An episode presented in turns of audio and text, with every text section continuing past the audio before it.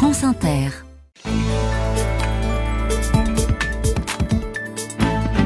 Une semaine dans la vie d'Adama Kamara, engagée dans un véritable combat contre les affrontements entre bandes rivales. Elles font chaque année des dizaines de morts et de blessés. On en parlait encore dans le journal avec la mort d'un adolescent de 14 ans à Saint-Denis.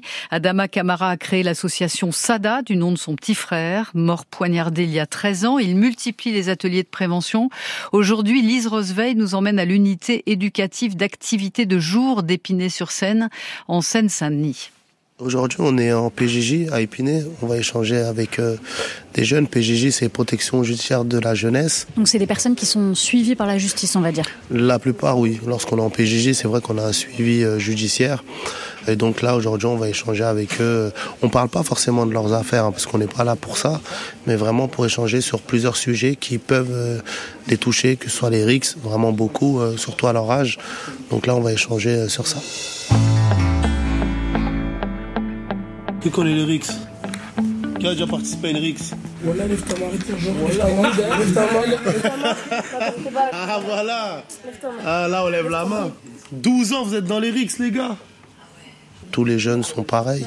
Mais euh, c'est vrai qu'il y a la situation qui change. Des fois, c'est des jeunes qui peuvent être en, centre éducatif fermé, donc ils rentrent pas chez eux le soir. Il y a d'autres jeunes qui sortent des fois de prison, qui ont une autre mentalité parce qu'ils ont vu l'autre côté. Et euh, c'est bien de mélanger parce qu'au moins, il y en a qui ont vécu l'autre côté, qui peuvent aussi parler de l'expérience quand moi j'en parle. Donc euh, pour moi, c'est des jeunes qu'on peut croiser tous les jours. À quel âge on est en prison en France 15 ans. 14 ans. Quel âge 15 ans. 15 ans 13 ans, on est responsable pénalement, tu vois T'as l'âge, hein Et c'est la vraie prison. T'es enfermé 22 heures sur 24 dans une cellule de 9 mètres carrés.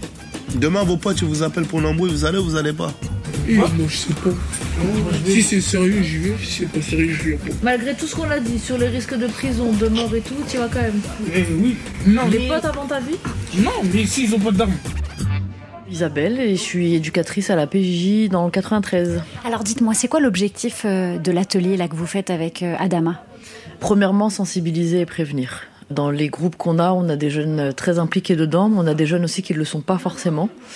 Même si le jeune ne veut pas, il peut vite se retrouver impliqué en fait. Donc on part du principe qu'il faut sensibiliser un max sur les risques.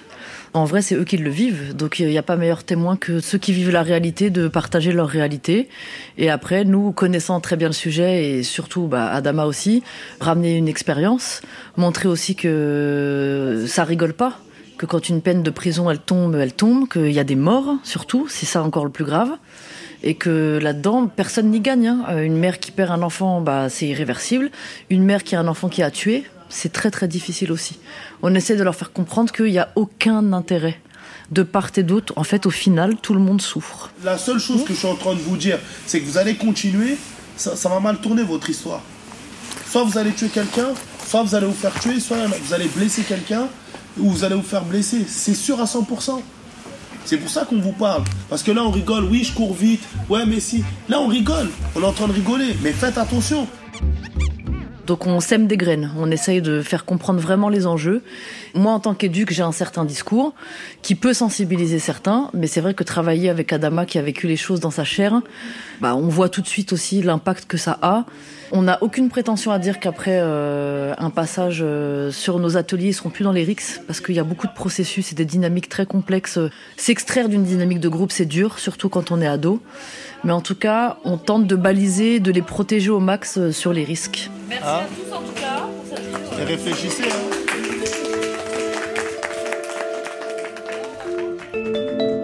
Lise Roseveille avec Stéphane Ronxin à la réalisation.